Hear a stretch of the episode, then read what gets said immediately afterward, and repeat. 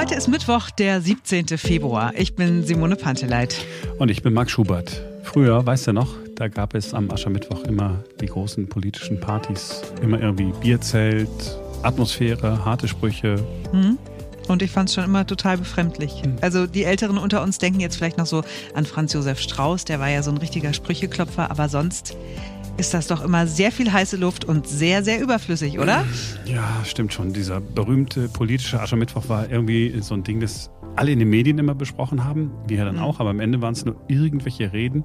Jedenfalls, weil Corona ist, gibt es den politischen Aschermittwoch nur digital. Man hätte ihn auch ausfallen lassen können oder bist du gespannt, wie Olaf Scholz nachher eine mitreißende Rede hält bei der digitalen SPD-Veranstaltung? Nein. Wir hätten auch noch Annalena Baerbock, Robert Habeck, Bodo Ramelow und Markus Söder und Christian Lindner im Angebot. Nein, nein, nein, nein und nochmals nein. Ja, der Söder vielleicht noch, ne? Ja, das würde vielleicht Auch gehen. nicht. Nein, niemand davon. So ein anderer Politiker, der braucht keinen Aschermittwoch, um für Aufregung zu sorgen. Armin Laschet, der ansonsten gern im Karneval auftritt, hat eine Diskussion entfacht. Was hat er da genau gemeint mit erfundenen Inzidenzwerten? Gucken wir uns gleich mal an. Astronaut werden. Das ist der typische Traum von Jungen, wenn es denn nicht Lokführer ist. Aber es ist nicht der typische Traum von Mädchen, auch wenn die Europäische Weltraumagentur darauf hofft, dass sich das ändert. Jetzt haben Frauen die nächste Chance, endlich für Gleichberechtigung im All zu sorgen. Und ein Exportschlager aus Südkorea ist wieder im Fernsehen. Eine Show, von der man sich gedacht hat, äh, ernsthaft? Das wird doch nie was. Ist aber was geworden, aber die Idee ist wirklich bekloppt. Jetzt beginnt ein neuer Tag. Oh Mann, Armin Laschet, der Ministerpräsident in Nordrhein-Westfalen, hat sich ja einiges anhören müssen. Du meinst natürlich Armin Laschet, der von Karl dem Großen abstammt. Natürlich. Ich meine, wen könnte man sonst meinen? Ja, ich sag ja nicht. Ja, ich weiß noch nicht so richtig, was ich aus dem Schlagzeilengewitter machen soll, das da über uns hereingebrochen ist. Ist er jetzt auf Gegenkurs in Sachen Corona oder nicht? Man kann nicht immer neue Inzidenzwerte erfinden, um zu verhindern, dass Leben wieder stattfindet. Das waren Laschets Worte auf dem digitalen Neujahrsempfang des baden-württembergischen Landesverbands des CDU-Wirtschaftsrates. Also als allererstes müssen wir mal festhalten, es könnte das erste Mal sein, dass jemand über diesen Neujahrsempfang dieses baden-württembergischen Landesverbandes spricht. Aber äh, stimmt. stimmt. schon, äh, dieser Sturm der Entrüstung war ziemlich groß. Man möchte sagen, da hat Armin Laschet ganz schön polarisiert, also das getan, was er bei seiner Bewerbungsrede auf dem CDU-Parteitag vor einem Monat echt nicht in Ordnung gefunden hat. Dann höre ich immer wieder den Satz, man muss auch polarisieren können. Und ich sage, nein, muss man nicht. Polarisieren ist einfach. Das kann jeder. Die Rezepte sind bekannt. Das Gift schnell in der Hand, digital schnell zu verbreiten. Wir müssen Klartext sprechen, aber nicht polarisieren. Ja, wie das so ist, man kann halt nicht allein entscheiden, ob man mit seinem Klartext vielleicht doch polarisiert oder nicht. Aber was hat äh, Laschet noch gesagt in Sachen Corona auf dieser Veranstaltung da? Ähm, populär ist, ist jetzt ein Zitat, populär ist, glaube ich, immer noch die Haltung, alles verbieten, streng sein, die Bürger behandeln wie unmündige Kinder. Das trägt aber nicht auf Dauer. Hm. Hm. Ja, ist natürlich nicht populär, alles zu verbieten. Ich weiß nicht, wo er das Nein. her hat. Ja, wir, wir, gucken uns das nächste Zitat an. Man muss das Virus und seine Mutationen zwar ernst nehmen, aber man muss zu einer abwägenden Position zurückkommen. Kinder, die monatelang nicht in Schule oder Kita gehen, erlitten vielleicht Schaden fürs ganze Leben. Zitat Ende. Ja, das stimmt so im Großen und Ganzen. Hört man aber genauer hin, ist das die berühmte heiße Luft. Ernst nehmen, abwägende Position. Also was hat er gesagt? Im Grunde nichts. Einfach nichts. Wir haben noch ein Zitat. Wir können unser ganzes Leben nicht nur an Inzidenzwerten abmessen. Man muss all die anderen Schäden etwa für die Gesellschaft und die Wirtschaft genauso im Blick haben wie die Inzidenzzahlen. Ja, wieder die Frage, was hat er genau gesagt? Also was hat er konkret gesagt? Man muss alles im Blick haben. Ja, es ist wieder äh, heiße Luft. Und nahezu dasselbe ähm, nur für alle, die sich so aufgeregt haben, hat er im vergangenen Jahr auch schon gesagt. Am 6. Mai. Ja, meine sehr geehrten Damen und Herren. Nahezu dieselben Worte. Wir hatten heute eine sehr wichtige Schalte. der 16 Ministerpräsidenten mit der Bundeskanzlerin und den Bundesministern aus den unterschiedlichen Ressorts. Und wir haben auch anerkannt im Kreis der Ministerpräsidenten, dass wir einen ganzheitlichen Blick brauchen, dass wir sowohl die Infektionszahlen anschauen, aber dass wir auch wahrnehmen, dass es andere gesundheitliche, soziale, wirtschaftliche Schäden durch die Eindämmungsmaßnahmen gibt und dass wir die auch in unsere Entscheidungsfindung einbauen müssen. Jo, was machen wir jetzt da draus? Sturm im Wasserglas? Irgendwie schon, oder? Ich weiß nicht. Ja, ich, ja ich, ich, ich, weiß es da auch nicht. Bei Ahmed Laschet weiß ich wirklich nicht, ob der ganz besonders schlau ist oder ganz besonders unschlau. Vielleicht wollte er sich nur anbiedern, das ist ja das, was ich glaube. Ne? Er war ja beim Wirtschaftsrat, also Wirtschaftsvertretern, und da kommt es einfach besser, auch mal einen Satz fallen zu lassen, der da gut ankommt. Von wegen Inzidenz kann man sich nicht ausdenken. Das hört ein Wirtschaftsvertreter natürlich lieber. Äh, hier, vor einer Woche, hat aber noch ganz anders geklungen, im Landtag in Düsseldorf in Nordrhein-Westfalen. Und deshalb will ich Ihnen auch sagen, diese Bundeseinheitlichkeit ist jetzt wichtig, damit auch die Menschen wissen, wir müssen da noch ein paar Tage durchhalten, um die Zahl möglichst runterzubringen und dem mutierten Virus keine Chance zu geben. Und deshalb ist das ein Wettrennen mit der Zeit. Ja, ganz anders als Angela Merkel. Ne? Die biedert sich nicht an. Also wenigstens nicht öffentlich. Ich habe es noch nie mitbekommen, dass sie sich angebiedert hätte. Ja, der Laschet ist halt so ein, so ein typischer Politiker-Typ. Ne? Man, man kann ihn nicht ignorieren, ne? aber so richtig wegweisend sind seine Aussagen und Ansichten äh, noch nie gewesen. Ich habe ja sowieso kein Vertrauen in einen Mann, der als Dozent an der Uni Aachen erst die Arbeiten der Studenten verschludert, sie dann nicht mehr wiederfindet und dann trotzdem Noten vergibt, wie er das vor sechs Jahren ja äh, getan hat. Ne? Ja, ich weiß. Du hast dich neulich schon äh, darüber aufgeregt ja. hier. Also, es ist ein Sturm im Wasserglas, ja? Würde ich sagen, ähm, ausgelöst von einem Fähnchen im Wind. Wow. Passt das Bild? nee, ist schief, ne? Ja, dann passt es ja doch zu Armin Laschet.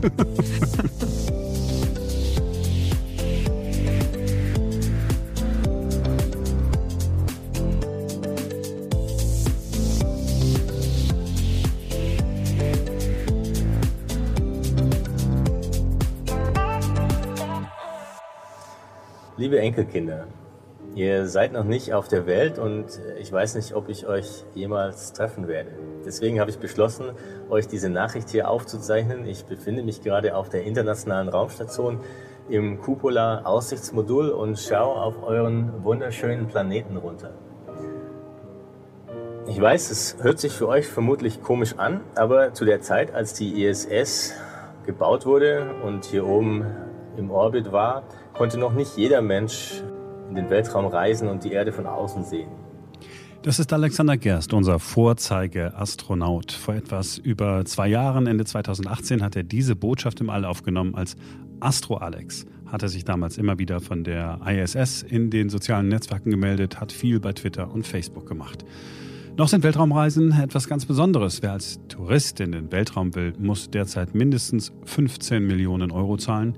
Eine Handvoll Menschen weltweit hat sich das bislang geleistet. Alles sehr reiche Unternehmer. Es wird in den nächsten Jahren aber schon deutlich günstiger. Es gibt Firmen, die eigens für den Weltraumtourismus gegründet wurden. Zum Beispiel Virgin Galactic. Der Unternehmer Richard Branson beispielsweise bietet hier äh, Ausflüge ins All an für rund 165.000 Euro. You know, by the end of this century, I hope that hundreds of thousands of people will have, have had the chance of becoming astronauts. Noch stehen Branson und die anderen Unternehmen, die es in den USA, in Russland und China beispielsweise gibt, mit dem Weltraumtourismus am Anfang. You know, if you go back 100 years, people could have dreamt that, you know, we'd all be sitting here today talking about the things we're talking about. Die ganz Großen im All sind nach wie vor die staatlich finanzierten Weltraumbehörden. In den USA ist es die NASA, bei uns in Europa ist es die ESA. And science fiction was a long way ahead of real life. Now we've caught up with it. Und die ESA hat offiziell die nächste Astronautensuche gestartet. Auf einer Pressekonferenz sind die wichtigsten Eckpunkte für Bewerber genannt worden. Zuletzt hatte es vor rund elf Jahren so einen Aufruf gegeben. Unter den über 8000 Bewerberinnen und Bewerbern ist damals unter anderem Alexander Gerst entdeckt worden.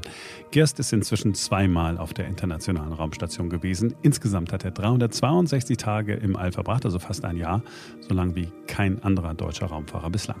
Eigentlich ist Alexander Gerst von Beruf Geophysiker und Vulkanologe, also bodenständiger geht es kaum. Anfang 30 war er, als er sich bei der ESA für die Astronautenausbildung beworben hat. Am Ende ist dann sein Kindheitstraum in Erfüllung gegangen.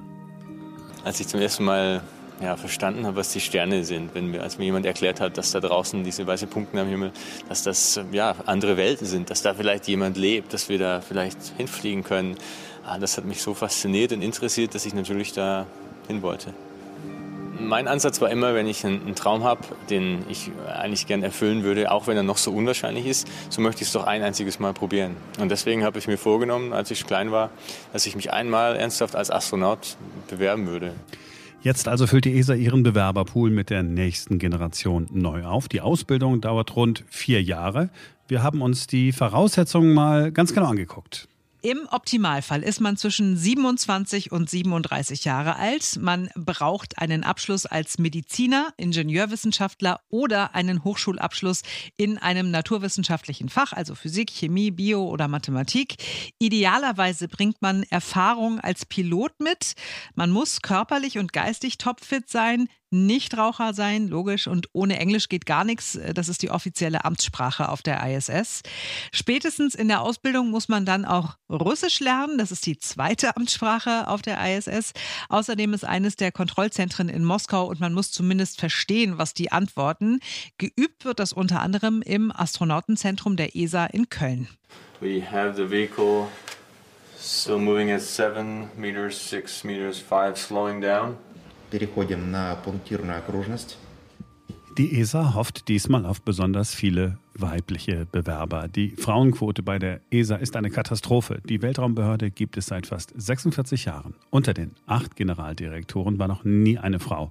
Und auch im All hinken die Europäer hinterher. Nur 16 Prozent aller Bewerber sind Frauen. Und genau das entspricht dann auch den drei Frauen, die bislang aus den ESA-Staaten wie Deutschland im All waren. Insgesamt 22 Länder in Europa finanzieren die ESA, also fast alle EU-Staaten. Die USA sind mit der NASA schon viel weiter. Unter den 65 Astronautinnen, die bislang ins All geflogen sind, waren 51 aus den USA. Eine Deutsche, die es fast ins All geschafft hätte und damit die erste deutsche Raumfahrerin überhaupt gewesen wäre, ist Nicola Baumann. Sie hat es vor ein paar Jahren über eine privat finanzierte Initiative in ein Ausbildungsprogramm geschafft. Sie ist damals Luftwaffenoffizierin gewesen mit einem großen Traum. Ich wollte schon immer fliegen. Ich fand als Kind Flugzeuge schon sehr, sehr aufregend und war gerne am Flughafen. Aus meiner Sicht ist jetzt Astronautin werden zu wollen der nächste logische Schritt. Ich durfte Kampfflugzeuge fliegen, ich habe ein Maschinenbauingenieurstudium abgeschlossen und die Krönung, fast die Krönung eines Lebens wäre es dann, ins All fliegen zu dürfen. Der Weg ins Welt, also wirklich dieser Raketenstart, was ich mir absolut gigantisch vorstelle, sich erst diesen Helm aufzusetzen, dann langsam in diese Rakete einzusteigen, der Motor zündet, da ist ja richtig viel Schub dahinter und dann geht das los und das ist, glaube ich, einfach sehr aufregend. Da kommt keine Achterbahn dieser Welt mit. Inzwischen ist Nicole Baumann raus aus der Privatinitiative, die bis heute keine Frau ins All geschickt hat. Aber vielleicht bewirbt sich Baumann jetzt noch bei der ESA. Sie wird im März 36 Jahre alt, also vom Alter her würde es noch passen. Und ein Traum stirbt ja bekanntlich nie. Ich finde das so spannend an dieser ja wirklich Grenze des im Moment immer noch technisch Machbaren, der Grenze der Abenteuer der Menschheit mit dabei sein zu dürfen. Und deswegen gibt es für mich da gar keine Frage, ob ich das möchte oder nicht. Es ist völlig klar, ich möchte unbedingt ins All fliegen. Ich würde auch gerne noch weiter als die ISS ins All hinauskommen. Mond, Mars. Ich würde auch noch weiter fliegen.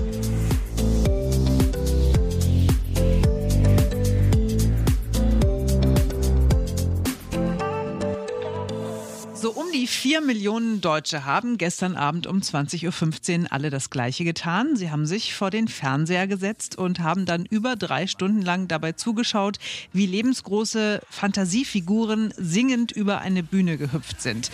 Ein Dinosaurier mit Zahnspange, ein Einhorn mit Reifrock, ein Biber im goldfarbenen Jogginganzug, eine Schildkröte mit grünen Dreadlocks, ein Stier mit Glitzersteinen und noch einige mehr. Böser, böser Dino, du. Alle Fans haben es längst erkannt. Bei ProSieben ist die neue Staffel von The Masked Singer gestartet. Äh, Wer es nicht kennt, also wenn äh, vier Millionen ähm, zugeguckt haben, sind ungefähr fünf Prozent der Bevölkerung. Dann haben also 95 Prozent der Bevölkerung es wahrscheinlich nicht gesehen. Also, es hat natürlich nichts mit FFP2-Masken zu tun, nur weil es maskierter Sänger heißt. Die Show ist vor Corona entwickelt worden. Es ist ja eigentlich am Ende des Tages eine Karaoke-Show, bei der Promis in knallbunten Ganzkörperkostümen stecken und bekannte Songs nachsingen wobei der Gesang äh, gar nicht so schön sein muss. They say, oh my God, I see the way you shine. Take your hand, my dear, and place them both in mine. I have never dreamed it. Have you ever dreamed a night like this? Grew up in a town that is famous as a place of movie scene. Noise is always low. There's sirens all around and the streets are mean. Die große Frage ist natürlich immer, welche Promis haben da gesungen? Und am Ende einer Folge wird dann immer ein Promi enthüllt, der da gesungen hat. Die Show zieht sich über einige Wochen. Bislang mitgemacht haben da so Leute wie äh, Dieter Hallervorden kennen wir, Sonja Zietlow, die Moderatorin, oder auch der Koch Nelson Müller. Die haben wir alle gerade kurz gehört. Gewonnen haben bislang die, die auch wirklich singen können und deren Auftritte sind großes Kino. What you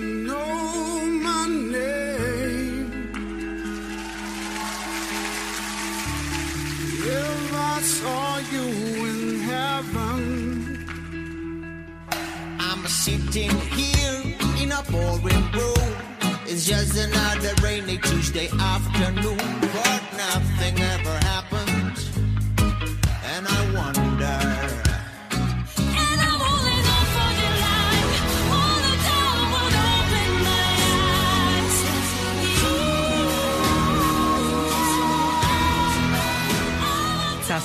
waren die Gewinner der vergangenen Staffeln. Max Mutzke ist Sänger, Tom Beck ist auch Sänger und Schauspieler und Sarah Lombardi, die kann auch sehr gut singen und ist außerdem so ein Reality-TV-Sternchen.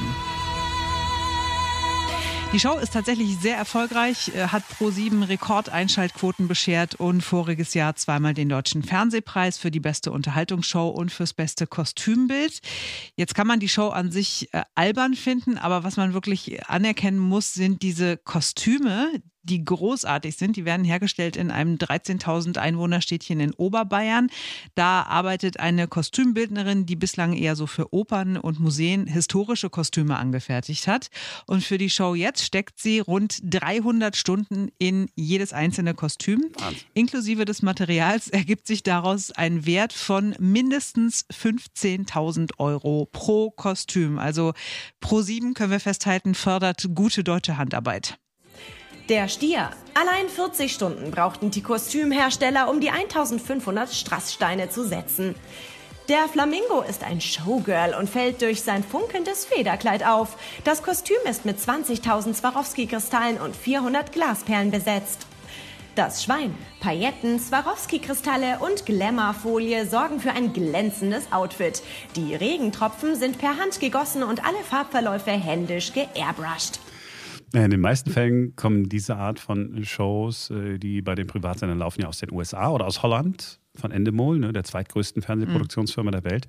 The Masked Singer aber kommt aus Südkorea, ist ein Riesenerfolg dort gewesen und deshalb hat es hier in Deutschland auch einen Kampf um die Lizenz für die Show gegeben. RTL wollte die Show unbedingt haben, aber hat dann gegen äh, Pro7 den kürzeren gezogen. In Südkorea hat die Bühne auch mal ein Hollywood-Star für sich genutzt und ist außer der Reihe da als Einhorn aufgetreten.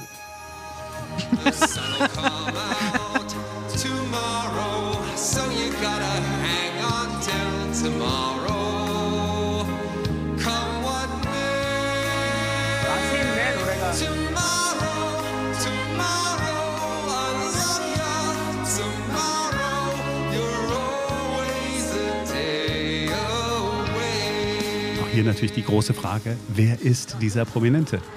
Und hier ist die Enthüllung auf Koreanisch.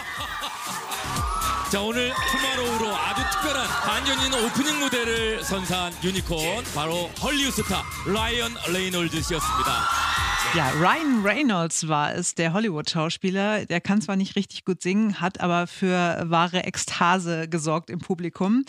im Original, also auf Südkoreanisch. Heißt die Show übrigens übersetzt, Marc? Hm? Ja, Mise Teori Maxio Bongmeyon Kabang. Die mysteriöse wow. Musiksendung König der maskierten Sänger.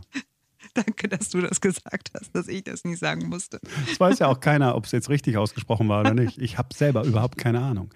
Ähm, ich habe aber noch eine Frage. Ähm, ich wäre bei diesem Ryan Reynolds, der ja da seinen Auftritt hatte, schon aufgeschmissen gewesen. Wer ist das? Kennt man den irgendwoher? Naja, also man, man könnte ihn aus Filmen kennen, da er ja Schauspieler ist. Mhm. Ich habe mir seine Filmografie Heißt das Filmografie? Ja, es heißt Filmografie, oder? Also ich habe mir angeguckt, welche Filme er so äh, gedreht hat, wo er mitgespielt hat. Ich kenne keinen einzigen dieser Filme. Also offenbar bedient er ein komplett anderes Genre, als ich sie mir angucke. Ähm, ich kenne ihn vor allem aus Klatschzeitungen beim Friseur. Also er war mal Sexiest Man Alive, sieht mhm. tatsächlich sehr, sehr gut aus. Er war mit Sängerin Alanis Morissette verlobt. Mhm. Danach war er mit Schauspielerin Scarlett mhm. Johansson verheiratet. Und jetzt ist er seit fast zehn Jahren mit der Schauspielerin Blake Lively zusammen. Okay, ich mhm. spare dir die Frage, wer Blake Lively ist, aber wirklich. auch eine Schauspielerin. Oh, ja, habe ich mir gedacht, aber ich kenne sie einfach nicht. Ich will es aber doch nicht ausufern lassen. Du solltest mal zu meinem Friseur gehen und dir da die Zeitung angucken, die ich mir mal angucke. Dazu müsste ich erst wieder mehr Haare besorgen. okay. Ach, was für ein schönes Schlusswort. ja. Gut. Dann war es das für heute. genau. Ähm, wenn ihr Feedback ähm, zu dieser Podcast-Ausgabe habt, könnt ihr uns gerne eine E-Mail schreiben an podcast.neutag.com. Und ansonsten ist äh, morgen wieder ein neuer Tag. Bis dahin, macht's gut.